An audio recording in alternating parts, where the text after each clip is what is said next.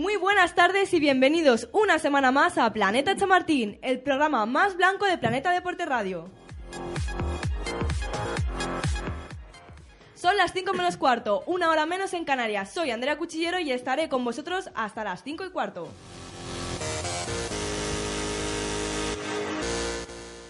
En esta media horita os traeremos el empate en el Calderón, el 3, a 0, el 3 a 0 ante el que por supuesto pone al Real Madrid a dos puntos del Barça. El Real Madrid Castilla se pone quinto a tan solo tres puntos del tercero. También hablaremos del clásico de Liga Endesa, en el que el Real Madrid se impuso por 91-78 al Fútbol Club Barcelona. Como copiloto de la nave me acompaña, como ya es habitual, Adrián Camacho. Buenas tardes, Adrián. ¿Qué tal? Buenas tardes, ¿cómo estamos? ¿Preparado? Preparado. Y tenemos una nueva, inco- una nueva incorporación, José Manuel Peña. Muy buenas, ¿cómo va todo? ¿Con ganas de empezar? Venga, vámonos. Pues empecemos.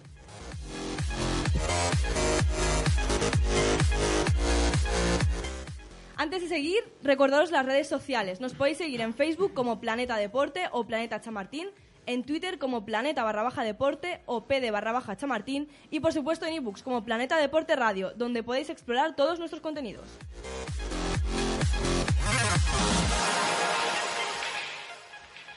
Pues el Real Madrid ayer eh, empató a cero en el Calderón ante un Atlético de Madrid eh, bastante bajo de forma en la primera parte, ya que el Real Madrid fue mucho más superior. Y los de Ancelotti, una vez más, volvieron a hacer una primera parte muy buena y una segunda parte mm, bastante flojita. ¿Qué opináis?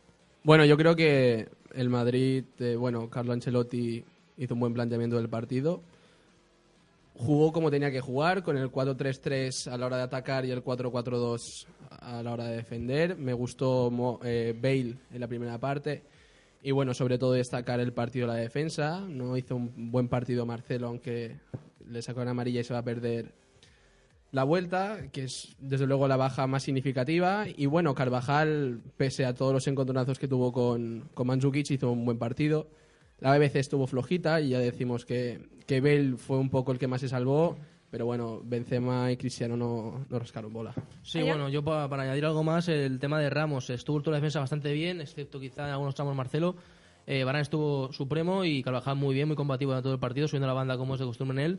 Y sí que es cierto que Ramos estuvo bien en el juego aéreo, por ejemplo, pero sin embargo la salida de balón sí que cometió algún error que, que, que, por ejemplo, en el, caso de Griezmann, si llega a aprovechar ese error que tuvo, a lo mejor hubiera subido el 1-0 y, la cosa hubiera cambiado, ¿no? Así que creo que de, de cara al partido de vuelta hay que tener en cuenta ese tipo de, de cosas para, para poner algún detalle y intentar levantar una eliminatoria que está complicada, pero bueno, eh, si antes del partido nos dicen que es un 0-0, algunos madridistas lo firmaríamos. Otros quizás no, sobre todo viendo la primera parte, pero bueno, esos Champions, el Atlético son cuartos y fácil no va a ser. ¿También creéis que perjudicó un poco el intercambio de golpes de la segunda parte que planteó el Cholo a- al Real Madrid? Eh, La consigna del Atlético de Madrid era mantener la portería a cero, lo consiguieron, pero ese intercambio de, de golpes, de, contra- de contras quizá, destabilizó un poco al, al Real Madrid. A ver, en ese momento sí que a lo mejor el Madrid se esperaba que, que el Atlético siguiera un poquito más a ralentí. Y sí, mm, puede ser que a lo mejor influyera más esas entradas de Arda por la banda y un poco más la actuación de, de Mandzukic y después de Torres, que por cierto hizo un buen partido. Al, menos a mí me gustó, estuvo muy peleón. Lo que creo que luego esto, la semana que viene en el Santiago Bernabéu no va a afectar para nada porque no se puede comparar el Santiago Bernabéu con el Calderón. El Real Madrid va a jugar su estilo, va a jugar en su campo, el césped bien cortadito, bien mojadito y la pelota correrá. No, Sí, no, nada, nada que ver con ayer. Ayer el, el campo parecía otra cosa menos de fútbol y, se notó. Pero bueno, lo que decimos siempre, al final esto es un- una, una eliminatoria a, a partido de ida y vuelta y cu- cuando tú juegas en tu campo lo juegas con todo, con la afición, pero también con esos, esos entresijos que a veces manejan los clubes y es respetable. Eh, sí, bueno, yo creo que el partido al final debatió mucho la primera, en primera y segunda parte, pero creo que hubiera cambiado totalmente si Bale mete la primera. Sí. Eh, fue mano a mano. Creo que más fallo de Bale fue mérito del portero de Black, hizo un paradón. La aguantó hasta, el último momento y sacó la mano derecha muy fuerte y sacó el balón fuera. Así que creo que a partir de ahí, si Bale marca el gol, eh, sinceramente creo que le cae un saco al Atlético de Madrid. Lo que pasa que obviamente eh, no fue así y a partir de ahí la primera parte fue muy superior al Real Madrid, la segunda le costó más. ¿Por qué? Porque el Atlético también apretó más arriba. Eh, Arda entró en juego, cuando Arda entra el Atlético mejora muchísimo. Pero bueno, en línea general creo que hay que estar contentos con lo, lo que hizo ayer el equipo. Y, y, bueno, un poco el resumen de las últimas semanas, ¿no? El equipo está mejorando bastante en todo, en ataque y en defensa. Y de cara a lo que se viene, pues es importante. También vimos una BBC un poco eh, apagada. Eh, Bale, Benzema y Cristiano no estuvieron eh, al, al ritmo que nos tienen acostumbrados normalmente. ¿Creéis que es presión por el partido, el ambiente, lo que se juegan, o cansancio de, de no haber rotaciones en sus posiciones? Mm, no creo que sea tema de cansancio. Yo creo que Cristiano, pese a estar bastante mejor, sigue arrastrando un poco bueno, sus problemas personales o lo que, o lo que lleve encima. Y se nota mucho cuando Cristiano está mal, porque Benzema también se encuentra mal. Benzema realmente, al que busca siempre el pase y sea Cristiano. Y Bale es un poco, queda un poco feo decirlo así, pero es un poco, el, entre comillas, el recoge pelotas, ¿no? Cuando no va Cristiano la pelota, pues bueno, siempre aparece él por detrás. Y lo que decías tú, yo para mí es más fallo de Bale que de Oblak. Pero, pero bueno, todo es debatible. Pero no, me hubiese gustado, cuando fue sustituido Benzema, me hubiese gustado más ver a, a Jesse, porque yo creo que ese toque de, de- de explosividad que hubiese tenido Real Madrid hubiese sido un poquito más determinante que, que el juego de Isco. luego hablaremos de GC, porque también ante, ante Leibar marcó un gol y, y es mencionable, ¿no? Su actuación. Pero, pero vayamos con el, con el tema de, de la BBC. Yo lo de Cristiano no lo veo tan raro porque es verdad que siempre que juega contra el Atlético está limitado en sus funciones porque le defienden muy bien. En las ayudas no dejan que se dé la vuelta, le defienden muy bien y cuando Cristiano de espaldas pierde mucho, es evidente. Y si no es capaz de encarar uno contra uno, pues también pierde muchísimo. Entonces yo creo que es hasta entendible que no, que no éramos la mejor versión de Cristiano. Lo que sí que me sorprendió fue Benzema, que estuvo bastante lento de reacción. Tuvo sobre todo un par de ocasiones, no llegó a grandes ocasiones por eso precisamente, porque estuvo Muy lento. Y quizá el cambio llegó lento y tarde. Eh, es discutible si la mejor opción era Isco, GC, pero lo que está claro es que Benzema ayer no estaba y bueno, y en torno a lo de a lo de Bale, sí que es cierto que es un poco el reco- recoge pelota, bueno, llamarlo así o futbolista más anárquico, va un poco aparte, va a, a Sí. su bola y bueno, pese a que quizá no esté del todo bien, tiene acciones que te puede resolver un partido. Ya lo hemos visto muchas veces, como por ejemplo lo que hemos comentado muchísimas veces aquí, el partido de Copa del Rey del año pasado ante el Fútbol Club Barcelona. Bale dejó sentado prácticamente a Bartra en el suelo. Y eso es lo que, lo que echamos de menos, ¿no? Un Bale que, que tenga una pegada como la de antes, que esté a tope al 100%. Y eso quizás se puede conseguir a lo largo de la temporada. Bueno, haciendo hincapié en esto que has dicho de la Copa del Rey, quiero que, re- quiero que recordéis por qué banda fue la sentada que le hizo a Bartra. Por la natural suya. Por Sí. la suya. ¿Por dónde corre siempre? Es Por otro la tema. ese- Por la derecha. Ya está. Yo creo que no hace falta debatir mucho más el tema de Bale. El día que Cristiano sea un poco menos egoísta, que a mí personalmente ya me está cansando un poco el egoísmo de Cristiano, yo creo que Bale dará, dará ese salto, que ya lo ha dado, ya lo hizo en el Tottenham y por eso se le, se le proclamó como uno de los mejores extremos del mundo. Pero bueno, todo es decisión de Cristiano, yo creo. Es que, de, de hecho, ayer, la- en, en la primera parte, que estuvo realmente bien, estuvo bastante explosivo. Claro, al jugar por banda contraria, cuando se iba de su marcador, eh, tenía espacio para centrar, pero claro, tienes que centrar a, pierna cambiada o no, utilizar el exterior de la pierna, que siempre es menos preciso. Eh, y lo hemos visto en el Tottenham, tú decías, por su banda era imparable, tanto de lateral como de extremo. El problema que es que es que, claro, hablamos de Cristiano y para que eso sucediera tendría que poner a Cristiano o, en su- o también en su banda natural o de punta. y sabemos está que eso no va a pasar. No, pero a lo mejor sí que tirando con el 4-4-2, que es lo que hizo el Real Madrid a principio de temporada, que fue cuando, cuando em, consiguió las 26 victorias seguidas. No sé si os acordáis que Cristiano muchos partidos jugó de punta. Sí. Jugaba Bale por la banda izquierda, me centro del campo Modric y Cross y por la derecha jugaba Isco cuando James se lesionó. Bueno, de hecho, Cristiano tiene mucha libertad. Sí, pero, pero tiene la libertad que quiera, pero él siempre va a tender más a la banda izquierda. Siempre, siempre. Y yo creo que meter a Cristiano con Benzema arriba a los dos de punta y ver a la izquierda le podría ayudar un poquito más al Real Madrid. Otra cosa que, que os quiero plantear es eh, la ausencia de Isco. Bueno, jugó James, pero ¿creéis que Isco le aporta más pegada, más pegada al Real Madrid? Porque es un enganche más, más fuerte, más, se- más con más libertad, digamos, en el campo. Yo creo que Isco, lo contrario, aporta más calma, más, más control de- del partido. Más estabilidad. Pegada a James, si analizamos las estadísticas, se lleva más goles y más asistencias. Son, eso es más completo el jugador colombiano. Ayer lo vimos en la primera parte, hizo una gran primera parte. Eh, de hecho, tuvo dos, sobre todo una muy clara, un gran todo con el exterior que, que hizo un parado en Oblak y la sacó bajo palos. Sí, que tenemos que recalcar que Oblak eh, Partidazo. fue, un, fue un partidazo. Un Parece que el partidazo. Real Madrid hace internacional a todos los porteros. Eh, y sí, la- y bueno, Isco luego salió, evidentemente, con, con el equipo ya en bajando prestaciones. Cuesta más sobresalir, ¿no? Pero bueno, estuvo en la, en la línea. Sí que es cierto, perdió un balón en el centro del campo bastante peligroso, que ca- casi acaba en ocasión de ellos. Pero bueno, al margen de eso, creo que lo importante es que los otros están bien. Se puede cortar con, con ambos y veremos el partido de vuelta. Me imagino que la iniciación será la misma, Sí, quitando a Marcelo porque está sancionado. Pero es la misma y veremos la segunda parte, depende de cómo vaya el resultado y la, la eliminatoria, eh, cómo reacciona Ancelotti y cómo deja de reaccionar. También comentaremos luego la sanción de, de Marcelo, porque es una pieza clave en el esquema de Ancelotti y eso puede perjudicar un poco a- al Real Madrid y a la banda izquierda, sobre todo. Mucho porque, bueno, tiene un recambio para mí bastante fiable y que de aquí a unos años será muy importante, que es Nacho Fernández. Está Sí, haciendo eso es, lo que, eso es lo que os quería comentar. Eh, ¿Creéis que en lugar de Coentrao cabe la posibilidad de que Nacho ocupe esa banda izquierda tal y como está Coentrao, que quiere salir? Bueno, ha dicho a los medios de comunicación que jugaría en el United. ¿Creéis que sería un buen recambio para No- un partido de ese calibre? No es que sea un buen recambio, es que es el recambio. El recambio. O sea, yo ya con mis teorías que hago en casa tranquilo, yo sé que hay dos jugadores de Real Madrid que están fuera, uno es Cuentra y otro es Kedira, y entonces insistir en un jugador que ya no tiene la mentalidad puesta en el Real Madrid, que ya no quiere ser jugador del Real Madrid, te vas a arriesgar a ponerlo en, una, en un partido en que el Real Madrid se juega primero el honor, que, es volver a perder contra el Atlético de Madrid. En su y se- campo. y segundo, es perder al entrenador, porque yo tengo clarísimo que Real Madrid pierde contra el Atlético en casa y Ancelotti dura nada. Lo que tarde en Florentino en, Hombre, en a, dar la a falta de mes y dimisión. medio para el... Yo no, creo no- que no tiene mucho sentido, pero Pesa bueno. mucho, pesa mucho. Perder en Champions. Yo opino lo contrario en torno a Cuentrao. Creo que, además, es que a mí me hace gracia cuando sale de Cuentrao, parece que estamos hablando de un, un turcebota, si no es un jugador contrastado. Que yo recuerdo el año pasado, la semifinal contra el Bayern en Champions y en la final de Copa ¿Y la contra final? Barcelona, Par- partidazo, hizo ¿no? tres partidazos espectaculares. Y nadie se acordó de Marcelo. En la final de Copa de, ay, perdón, de Champions en, en Lisboa jugó Coentrao también y Sí, hizo pero una buena actuación Quizás de, lo- de lo que cabe. de los cuatro fue el que menos porque al final acabó saliendo Marcelo con Isco Sí. y levantaron el partido. Pero Sí. los tres anteriores estuvo espectacular, sobre todo defensivamente. O sea, no tiene nada que ver con Marcelo. ¿Qué, qué pasa? Que el partido de vuelta tienes que atacar y para atacar evidentemente Marcelo es muy importante y su banda junto con Cristiano, Isco si puede jugar después, son un cuchillo y lo vamos a El notar. problema que tiene Coentrao es que cuando sube no baja y eso es lo que mucha gente critica. Es lo mismo que le pasa Marcelo igual, ¿eh? Sí, No, se quedan pero arriba, entonces... Ha mejorado, pero le sigue faltando cositas en defensa. Ya, pero es lo que tú has dicho. Ha mejorado Marcelo, pero es que Cuentrao no ha mejorado en este aspecto. Marcelo poco a poco, igual que lo está haciendo Bale, muy poco a poco más Bale que Marcelo, pero lo están empezando a trabajar.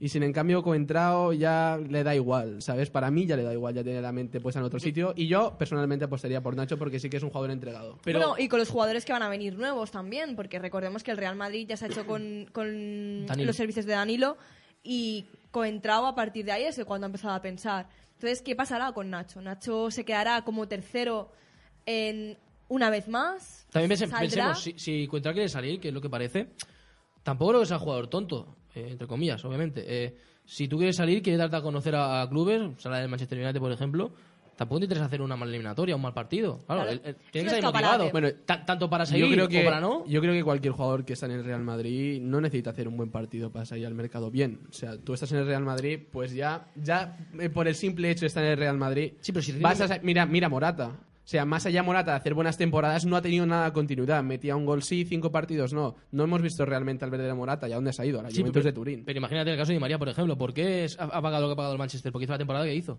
Claro, Pero si llegas a ese nivel, lo pagan tanto. Vale, pero tú puedes pagar 80 millones por un temporadón o puedes pagar 40 por hacer una temporada más floja. Pero ¿Y qué le combina al igualmente- Madrid? Recordemos que el contrato tiene hasta, contrato hasta, si no me equivoco, 2019 o 2020. Claro, no es lo mismo venderlo por 20 o por 40. Imagínate que hace un, un pedazo de partido que el Madrid pasa a semis y hace lo del año pasado. Claro, se revaloriza mucho el jugador. Sí, pero más allá de eso, no creo que por muy partidazo que hagan y metiendo seis goles, el- en semis va, va a jugar Marcelo. ¿Qué creéis? ¿Que el 0-0 es un buen resultado para el Real Madrid? No. ¿No? Sí. ¿Sí? Hombre, dejemos. A ver, eh, yo creo, en mi opinión, que el Real Madrid debería haber marcado un, un gol, ¿no? Por el tema del golaverage y por romperle un poco la consigna del Cholo también. Pero el 0-0 también da un poco de, de energía, ¿no? Los Ancelotti eh, saben que es una eliminatoria, que es un único partido esta vez, eh, o todo o nada. ¿Qué opináis? Yo al principio he dicho que muchos firmaríamos que, que sí al 0-0 antes del partido porque obviamente pensamos que íbamos a ver otro Atlético de Madrid. Pero viendo el partido, sobre todo viendo los primeros 45 minutos, yo no, no, no firmo el resultado y no, no me gusta Real para Madrid nada. fue un rodillo realmente, lo que pasa es que que no supo que aprovechar. Pasó lo que pasó en el Camp Nou en su día, hace unas semanas. Pues necesitaremos a un Barán muy sólido en defensa, eh, sobre todo que, que sepa atajar bien, ¿no? A Arda, como hemos dicho, o a cualquier jugador que se le pueda, que le pueda mm, dar un poco de problema, Si juega. si juega. Claro, lo más lógico parece que se repitan Pepe Ramos. Lógico por, por, por, por las tablas que tiene el equipo, pero por lo visto ayer, sin duda alguna, el- si hay uno fijo en la defensa ahora mismo, Barán. Sí, bueno, yo creo que Pepe últimamente está ganándose el respeto de, además de la afición, el respeto a la plantilla. Cuando ha habido malos momentos en el Real Madrid, ha sido el que ha decidido ir a hablar. Y creo que Ancelotti le está recompensando. Además, él está jugando muy bien, muy sólido. Y bueno, va a ser una decisión difícil porque están los tres centrales, la verdad, bastante enchufados, pero yo creo que no, no va a romper con, con la jerarquía. Pues vayamos también con el partido ante el. El Real Madrid ganó 0-3 al, al. Eh, marcaron Jesse Chicharito, eh, dos jugadores que no son muy, muy comunes ¿no? en el nombre de, de los goles. Eh, fue un partido muy distinto, sobre todo por, porque vimos un equipo a un Eibar con las líneas muy juntas y dejó muchos espacios al Real Madrid. que ¿Creéis que lo podría haber aprovechado mejor? Bueno, yo, creo que el, el partido estuvo un poco en la línea de lo que todos pensábamos. A sabiendas que venía la Champions, que venía el Atlético, el Calderón, pues un poco tampoco era necesario eh, exprimirse al máximo, sacar los tres puntos, hacer un partido medio decente y tres puntos más. eh, a sabiendas también que luego jugaba el Barcelona, o sea que eran tres puntos necesarios, pero, pero que bueno, con la ley del mínimo esfuerzo se podían sacar entre comillas. Implicaron un poco de presión también al Barça. Recordemos Sí. que el Real Madrid está solamente a dos puntos, que tiene un margen, no tiene margen de maniobra, pero nada más que el Fútbol Club Barcelona perdiera eh, un partido o empatara, el Real Madrid se pondría primero. Pero para ello hay que ganarlo todo. Claro, eso es otra, Exacto, eso es otra ya- cosa que hay que explicar, que el Real Madrid no se puede permitir perder. Y yo creo que el partido ante el Eibar fue un partido para rotaciones, para dar descanso, menos a Cristiano, que sabemos que Cristiano cuando no juega pues se enfada y no convenía tampoco enfadarlo. Un Cristiano que marcó un gol eh, sigue a cuatro, puntos, a cuatro goles de Messi. ¿Crees que podrá mantener Cristiano esa distancia? Sí, yo creo que además la va, la va a aumentar porque Cristiano tiene hambre y ha empezado muy mal, ha ha empezado muy mal la, la vuelta de las Navidades y se quiere rehacer. Y yo creo que sí, además la va a aumentar. Hablemos de otro jugador, un canterano, José Rodríguez. A pesar de, de los rumores de que está eh, muy ido de peso, eh, ¿crees, Adrián, que va a ser un jugador clave para imponer un poco de, de presión a Benzema? Benzema que no estamos viendo muy claro, él se reivindica con sus goles, José. El otro día Jesús estuvo bastante bien y yo, bueno, lo- después del partido se quitó la camiseta como hacen muchos para cambiarse entre ellos y tampoco se le veía nada fuera de lo común, vaya. Eh, quizá las, las últimas semanas, semanas haya recuperado un poco el tono físico, pero se llevó muy bien y yo creo que el ejemplo claro fue el gol. Un gol de potencia tremendo, se fue como quiso del defensa y definió con un golpe muy seco al, al palo largo del portero. Y la verdad que está, está volviendo a ser el GS que todos pensamos. Dijo Ancelotti que este tipo de lesión siempre tardas un año aproximadamente en Sí, recuperarte. recordemos que José Rodríguez se rompió el ligamento cruzado anterior de la rodilla, para ello ha estado unos seis meses de baja y siempre es normal, ¿no? Porque el gimnasio no es lo mismo que, el, que tocar el balón. Hay que darle tiempo, hay que darle un poquito de margen. Muchos jugadores se han lesionado de esta manera y no, no han vuelto a ser los que eran. Gese es joven, yo creo que, que tiene oportunidades de, de seguir mejorando, tiene a Benzema por delante. Pero bueno, yo creo que la misma la barrera que tiene Gese es el mismo, lo que él dé, lo que él aproveche los minutos que le va a dar Carlo. Y bueno, yo creo que sin ninguna duda Gese está bastante por encima de Chicharito y será el recambio habitual de Benzema. Yo, yo creo que el mejor ejemplo que tiene Gese en el Real Madrid para superar la lesión es el de Pepe. Pepe también Sí. se lo rompió hace unos años y ha vuelto a ser el mejor Pepe de- de- desde que está en el Real Madrid, por lo tanto, que es- puede ser un impedimento, sí, pero también puede ser una manera de, de rehacerte y de, de motivación extra. Recordemos que, el, que Jesse, antes de la lesión, estaba siendo un pilar muy importante para Ancelotti. Incluso había veces que, que Benzema eh, resurgía, ¿no? Cuando resurgía Jesse, cuando Jesse marcaba, se reivindicaba. ¿Creéis que puede ser presión para Benzema? ¿Creéis que a partir de eso podemos ver una, una mejor versión del francés? Yo creo que sí, porque son jugadores muy diferentes. Y cada uno aporta una cosa muy diferente, que sí, que es verdad que, que cuando uno destaca mucho, pues al público pues le gusta mucho, porque claro, eh, acostumbrado a ver siempre a Benzema, pues ves un delantero totalmente atípico al juego de Benzema, mucho más dinámico, mucho más atacante, mucho más ofensivo que Benzema, y gusta mucho, y claro, Benzema ante eso, pues ve que tiene que mejorar, ve que tiene que correr más, ve que tiene que, que luchar más, y sí, siempre cuando está Gese a tope, pues Benzema se pone las pilas. De todas formas, tampoco es descartable de, de cara a la próxima temporada una cesión a, a un equipo para que coja Para que rodaje. Son 22 años los que tiene, si no estoy equivocado. o sea, es sí. muy joven, tiene camino de largo eh, de horas. O sea, no, en eso no, no hay problema en cuanto a la edad. Por lo tanto, buscar un equipo majo de que sea competitivo en la Liga Española o en el extranjero, da igual, para que tenga minutos y, rodaje para volver la, la otra temporada al máximo al Real Madrid, yo no lo veo como una opción descabellada.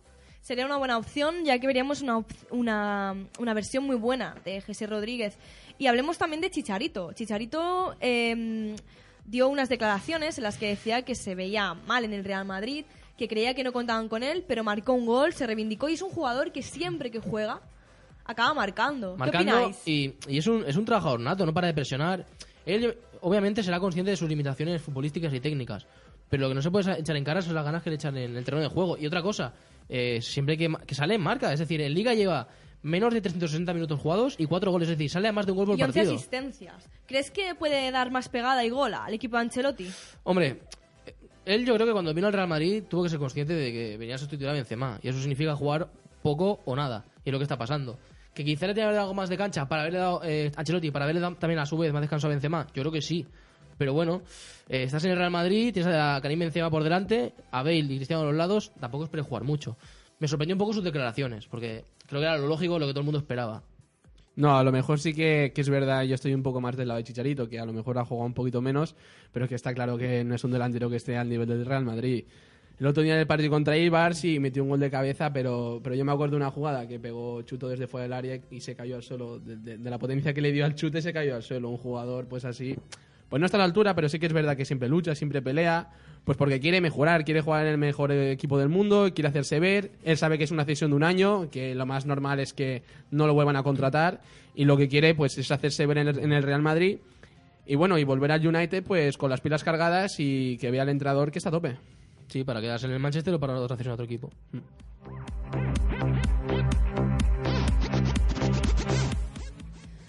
Hagamos una mención también al Real Madrid Castilla. Lleva tres partidos sin perder y eh, se ha colocado quinto a tres puntos del playoff definitivo.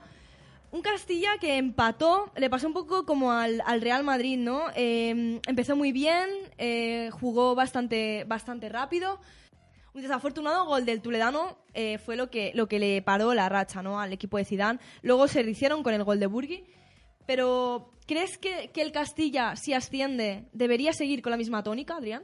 Hombre, Bu- Burgui, por cierto, la estrella indiscutible del Castilla, lo está demostrando este año, está a un nivel brutal. Eh, si asciende, veremos. Hombre, siempre es complicado porque hay jugadores que dan el salto a un primera, por ejemplo, a otro segunda más competitivo, a una liga extranjera. Es difícil, hombre. lo lógico es que sí, porque qué mejor lugar como para, para crecer como, como futbolista que, en el Castilla, en segunda divisional y el día adelante, que es una liga muy competitiva. eh, o bien para luego dar el salto al primer equipo, que es complicado, lo sabemos, o para marcharte un primera. La lógica es que se mantenga la plantilla, el equipo y que ¿Y haga una buena temporada. ¿Qué crees? ¿Zidane seguirá? ¿Zidane...? Hombre, mm, depende de lo que haga Ancelotti en el primer equipo, es la clave de todo. Si el Real Madrid este año, hablo del primer equipo, eh, acaba la temporada en blanco, por ejemplo, y todo lo que acabe ocurriendo es que Ancelotti eh, salga del banquillo, que es lo que pensamos que sucedería si pasara eso, hombre, habría camino libre para que Zidane fuera el, el entrenador del Real Madrid. Si no, si Ancelotti gana, eh, gana. Si, si sigue en el banquillo porque el Ma- Madrid gana algo esta temporada, lo lógico es que estuviera un añito más en el Castilla, que estando en segunda es un, año para, para mejorar como entrenador.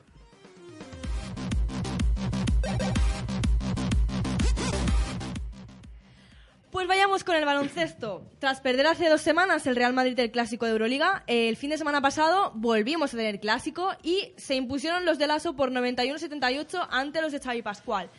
Eh, de seis clásicos que ha jugado el Real Madrid, cuatro han sido para él. Un equipo que, supo sobreponerse a la baja de Rudy, sobre todo, con un Carroll muy, muy atento a todo lo que, lo que pudo ocurrir. Y, y bueno, ¿qué crees, Adrián, sobre, sobre la reaparición de- del Real Madrid en, en los clásicos, en este clásico? Bien, bueno, además, si, si- analizas los clásicos que se han disputado, el Madrid ha ganado cuatro y ha ganado prácticamente los cuatro más importantes. El Barcelona solo ha ganado el de ida de Liga, que bueno, sabemos que la fase regular hoy en día de la Liga Andesa no vale prácticamente para nada.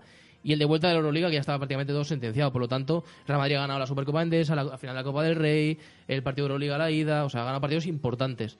Eh, por lo tanto, creo que el, que el bagaje persona- en general entre ambos equipos es positivo para- los de las. El otro día, la clave fue Carroll. El, tercer, el último cuarto que hizo fue brillante. ¿no? Recordemos que colocó el parcial de 14 a 0. 14-0, metió 19 de sus 26 puntos en el último cuarto en apenas 8 minutos. Y volvimos a ver espera- esperanzador para el Real Madrid, al mejor Carroll. al mejor Carroll que hacía tiempo que no, que no aparecía. Eh, quizá quiso una revancha, ¿no? Contra Oleson. Oleson hizo un poco en el partido de Euroliga, lo mismo que Carroll. Intentó des- desequilibrar al Real Madrid, lo consiguió, pero Carroll fue con todas sus armas. El problema que tiene Carroll, que siempre lo ha tenido, es lo que está diciendo, no es Oleson. Desde que Oleson llegó al Barça, Carroll se ha desquiciado en cada uno de los partidos, porque el Barcelona lo sabe. O sea, a lo mejor Rudy es el jugador más talentoso, pero yo creo que Carroll es uno de los jugadores más determinantes del Real Madrid.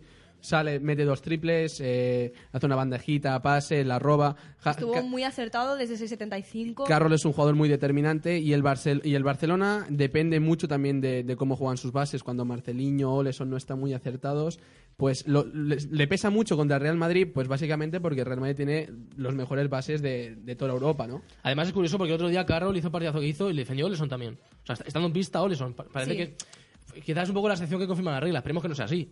Pero es de las pocas veces que, que ha estado por delante de, de Oleson. Sí, no, pero Carroll además se gustó un poquito más, dejó, Sí. de, dejó de, de optar siempre al triple, se internó mucho dentro. Finta y penetración. Le- sí, volvió a ser el Carroll que, que a mí me gustaba. Hombre, y yo creo que es fundamental para que el Real Madrid consiga la Euroliga en la Liga este año. ¿Creéis que hoy ante el FS Carroll va a volver?